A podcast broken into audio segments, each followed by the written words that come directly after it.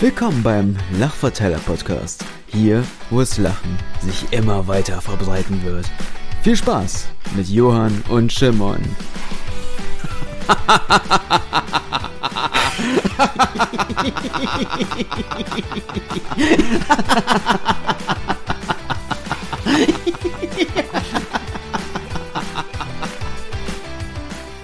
Hallo und herzlich willkommen zur zweiten Folge vom Lachverteiler Podcast.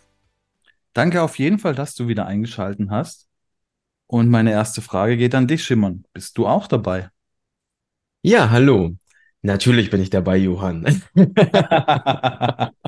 Wie sollte es auch anders sein? Und ich darf erstmal von vorne weg erzählen, dass ich total berührt war. Wir haben jetzt nach unserer ersten Aufnahme oder nachdem wir unsere erste Folge online gestellt haben, jetzt Feedback bekommen. Und boah, ich musste sagen, also auf jeden Fall das, was ich an Feedback bekommen habe, das war richtig, richtig gut. Also es war einfach mega und darüber freue ich mich immer noch. Was ich noch sagen wollte zu der letzten Folge, seitdem wir darüber gesprochen haben, wie ich über mit dem Fahrrad da die ganze Zeit lachend durch die Gegend fahre, war es so, dass ich mich jetzt auch nochmal beobachtet habe, als ich mit dem Fahrrad gefahren bin und dadurch, dass wir es thematisiert haben, war es halt noch mehr in meinem Kopf. Also ich war viel, viel bewusster und die, die ich war sozusagen schon auf der Suche, während ich dann auf dem Pfad war und wir miteinander gesprochen haben, beziehungsweise ich dir die Sprachnachricht aufgesprochen habe, beziehungsweise abgehört habe, dass ich dann beim Lachen schon ähm, auf die Suche gegangen bin, okay, wo sind denn die Leute und was für eine Reaktion kommt denn dahinter? Und ich fand es total witzig, weil ich einige Gesichter ja wiedererkenne, weil sie ja jeden Tag kommen und die lachen mir auch schon, also die lachen mich schon an, wenn sie mich sehen. Und das finde ich halt einfach irgendwie auch ein schönes Gefühl, einfach um zu sehen, okay, wir haben beide jetzt einen guten Tag, nur weil ich vorbeifahre. das, ja, fand ich einfach so, so interessant nochmal von der äh, Beobachtung aus, die ich jetzt gemacht habe. Heute soll es allerdings um ein ganz anderes Thema gehen, und zwar darum, dass wir euch nochmal auf die Reise mitnehmen wollten, wie wir überhaupt, ja, unser Lachen gefunden haben. Genau, danke Schimmern für die Einleitung. Und wir beginnen einfach mal mit meiner Story, wie ich zum Lachen gekommen bin.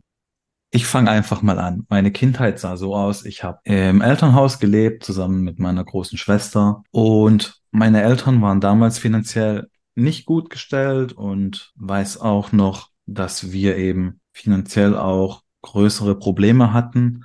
Und ich kann mich einfach noch an so Aussagen erinnern, wie es kann sein, dass wir bald auf der Straße leben müssen, weil wir uns die Wohnung nicht mehr leisten können. Was für mich eben heute rückwirkend betrachtet Existenzängste ausgelöst hat. Weshalb eben dieses Thema Lachen für mich nie die große Rolle gespielt hat, eben auch als Kind. Und wenn wir jetzt auch mal den Sprung in die, in die Schule machen, war es bei mir eben auch so, dass ich derjenige war, der gemobbt worden ist von seinen Mitschülern, weil ich eben eher der ruhige, zurückgezogene Typ war, weil mein Thema auch eben immer war, ich gucke, dass ich nicht auffalle und ich mich dann eben zurückgezogen habe und eben genau dadurch aufgefallen bin. Und deswegen habe ich in der Schule auch nicht so wirklich lachen können. Ja, Johann, da sprichst du mir ein bisschen aus der Seele. Ich bin als Einzelkind groß geworden und wir sind schon als ich noch relativ jung war, also mit 13 Monaten, sind wir damals aus Polen hierher gekommen.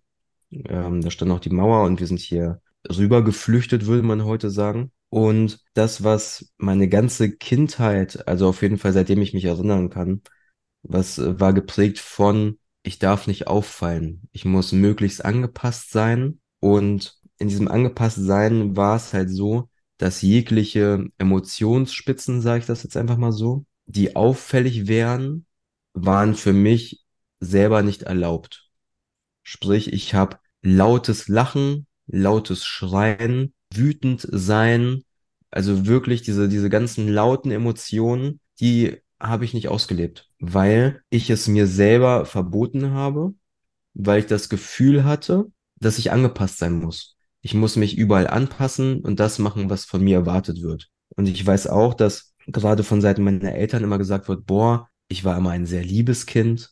Ich war immer ein sehr nettes Kind, ein sehr braves Kind, das nie über die, über die Stränge geschlagen hat. Und das lag mitunter daran, was dazu geführt hat, dass ich auch alles sozusagen runtergeschluckt habe und dementsprechend halt auch mein Lachen.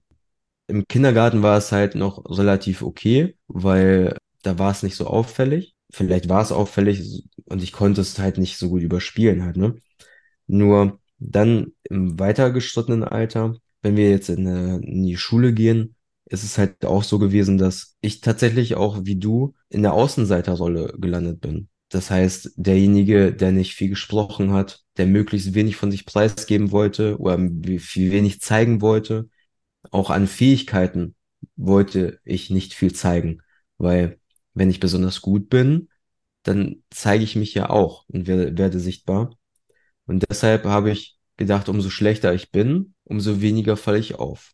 Und so wurde ich halt in der Schule sehr schlecht, wurde dann auch sehr viel gemobbt und habe das dann alles mit mir selber halt herumgetragen. Ne? Das wurde dann halt auch nicht, ich habe niemanden davon erzählt, weil ich das mit mir selber halt alles ausmachen wollte. Und das war schon eine ziemliche Last und ein ziemlicher Druck. Und in dem konnte man sagen, ey, ich habe natürlich dann auch keine positiven Gefühle gefühlt, weil irgendwie war alles Mist. Und dementsprechend war ein Thema Freundschaften auch nicht da, weil da muss ich mich ja auch zeigen und sichtbar werden. Und zu Freundschaften gehören ja nicht nur die blöden Zeiten, sondern auch die Lachzeiten. Und weil es ja in der Schule so doof lief, gab es die halt auch kaum. Und dann habe ich mich persönlich damals halt in die Medienwelt zurückgezogen und habe versucht, das dort auszuleben. Nur, dass in dieser Medienwelt halt auch alles halt einfach nicht real ist. Ja, bei mir ging das dann eben so weiter nach der Schulzeit.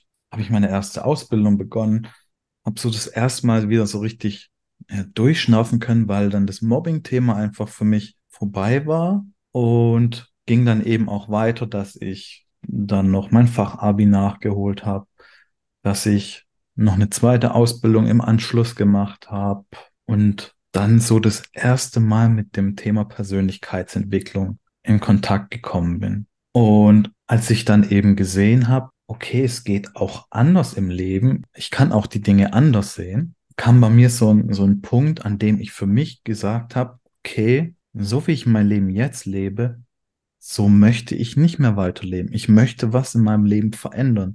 Damals war alles so unter diesem Deckmantel Selbstbewusstsein. Ich möchte selbstbewusster werden. Ich möchte mit anderen Menschen sprechen können, ohne Angst zu haben. Ich möchte Freundschaften haben. Ich möchte einfach ein schönes Leben. Als es bei mir in die Ausbildung ging, später, war ich auf viele Sachen sehr neidisch. Das heißt, auf viele Freundschaften, die sich dann gebildet haben. Und viele, also Menschen, die einfach sich nachmittags getroffen haben oder zusammen die Schule geschwänzt haben, um sich zu treffen, auf die war ich total neidisch. Weil das war was, was total außerhalb meines Horizontes lag. Und gleichzeitig wollte ich auch, statt in der doofen Schule zu sein, auch vielleicht ein bisschen Spaß haben. Und es war halt für mich sehr frustrierend in der Zeit. Und dann habe ich ein Studium angefangen, habe in einem Studium halt angefangen, mich so ein bisschen damit auseinanderzusetzen, okay, was bedeutet denn für mich Freundschaft und wo, wo, wo kann ich das denn ausloten? Nur, dass ich mich dann so verzettelt habe mit nebenbei arbeiten und studieren, dass ich halt das Studium gegen die Wand gefahren habe, würde man heute sagen. Und dass ich dann erstmal nur gearbeitet habe, bis ich dann gemerkt habe, ey, das ist es auch nicht. Und dann habe ich halt auch angefangen zu sehen, okay, nur Arbeit ist es nicht. Und zu sehen, okay, was, was gibt's denn jetzt für Möglichkeiten?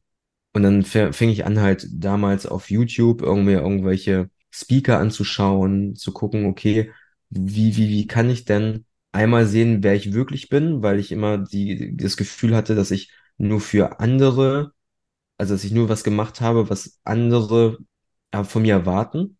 Und wie kann ich denn eigentlich wirklich mein, also wie kann ich denn lachen? Weil für mich war Lachen immer nur ein, das Höchste, was ich konnte, war ein Grinsen. Und so wirklich herzlich lachen ging halt nicht. Und gleichzeitig hat mich ja immer, das hatte ich ja beim letzten Mal schon erzählt, hat mich das immer so angetriggert, dass andere gelacht haben. Und eigentlich wollte ich das ja nur. Eigentlich wollte ich ja nur lachen. Und dann mit den, mit YouTube und Speakern habe ich dann meine ersten, meine ersten Programme gebucht, meine, diese ersten automatisierten Programme, um erstmal überhaupt zu gucken, was kann ich denn da machen?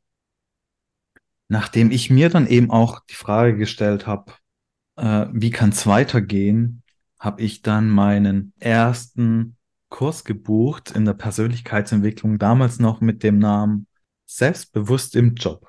Kann ich mich noch genau dran erinnern. Da habe ich dann auch die ersten Techniken gelernt. Wie kann ich denn selbstbewusst werden oder was hat meine Kindheit mit, mit, mit meinen heutigen Glaubenssätzen zu tun? Bin das erste Mal auch in Berührung mit, mit Meditation gewesen und habe im Nachgang eben auch weiter mir Online-Seminare angeschaut. Ich habe mir Videos zum Thema Selbstbewusstsein, zum Thema, wie kann ich noch mehr aus mir rauskommen, habe ich mir angeguckt. Und ich habe eben auch Coachings besucht, um einfach wieder mehr Freude im Leben zu haben.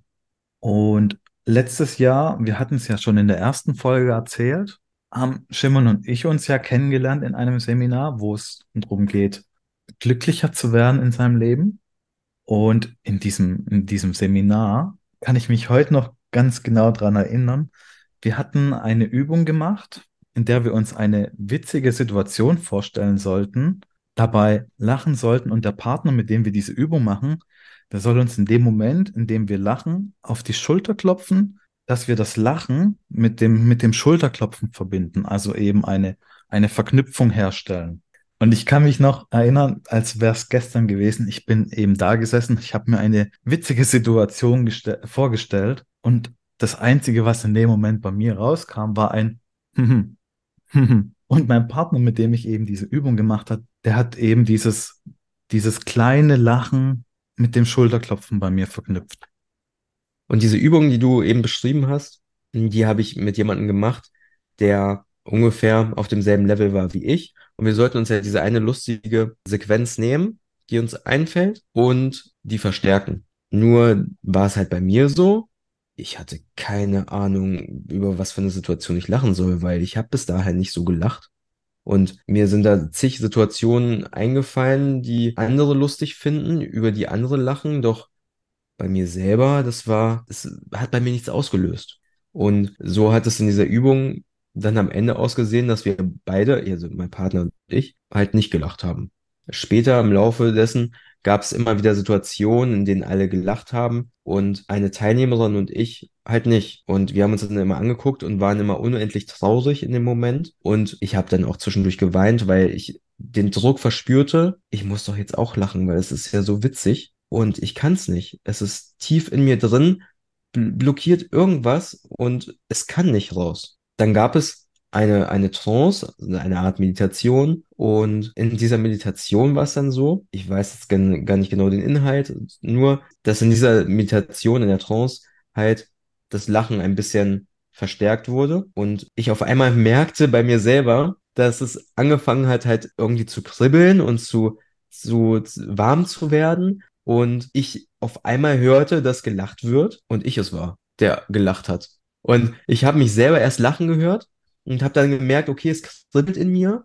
Und dann habe ich gemerkt, wie so ein Knoten einfach so geplatzt ist und ich, und ich einfach lachen konnte. Und das habe ich dann nicht nur auf eine Art und Weise gemacht, sondern auf viele verschiedene Arten. Und äh, in dem Moment war es dann halt so, dass ich merkte, wow, was?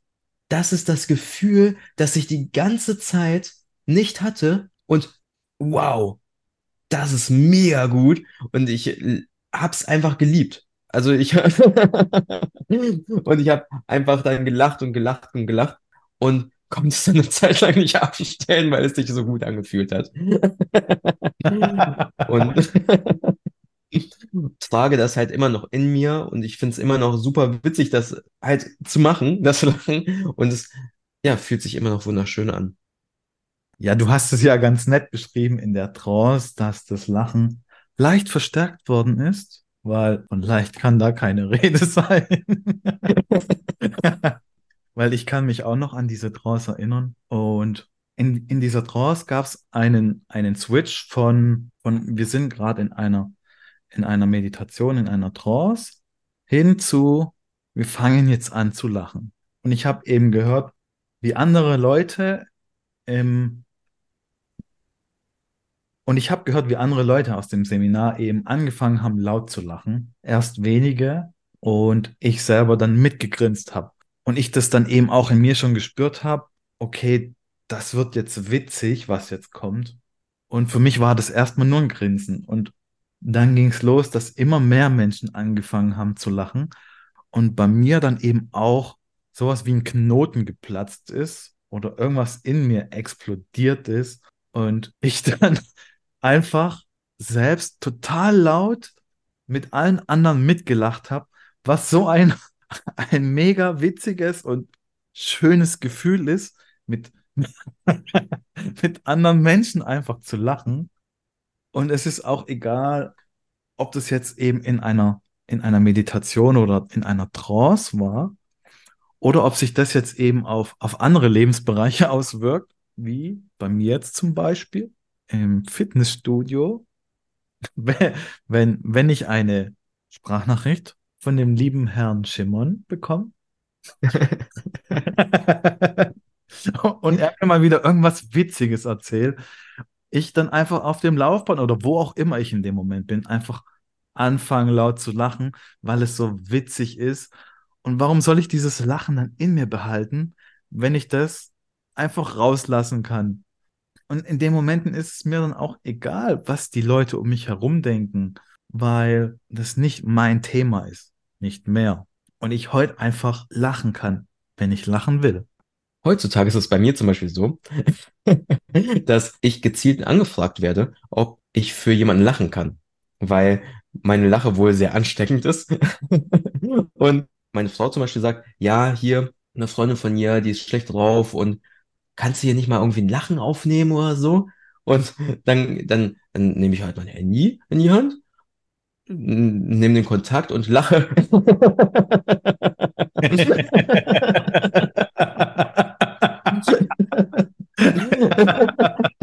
und lache da einfach mal eine halbe Minute oder eine, keine Ahnung, eine bestimmte Zeit rein. Und ähm, finde das mega cool, dass da halt andere Menschen davon profitieren und ich einfach in dem Moment jemand anderen total glücklich machen kann mit einem Lachen.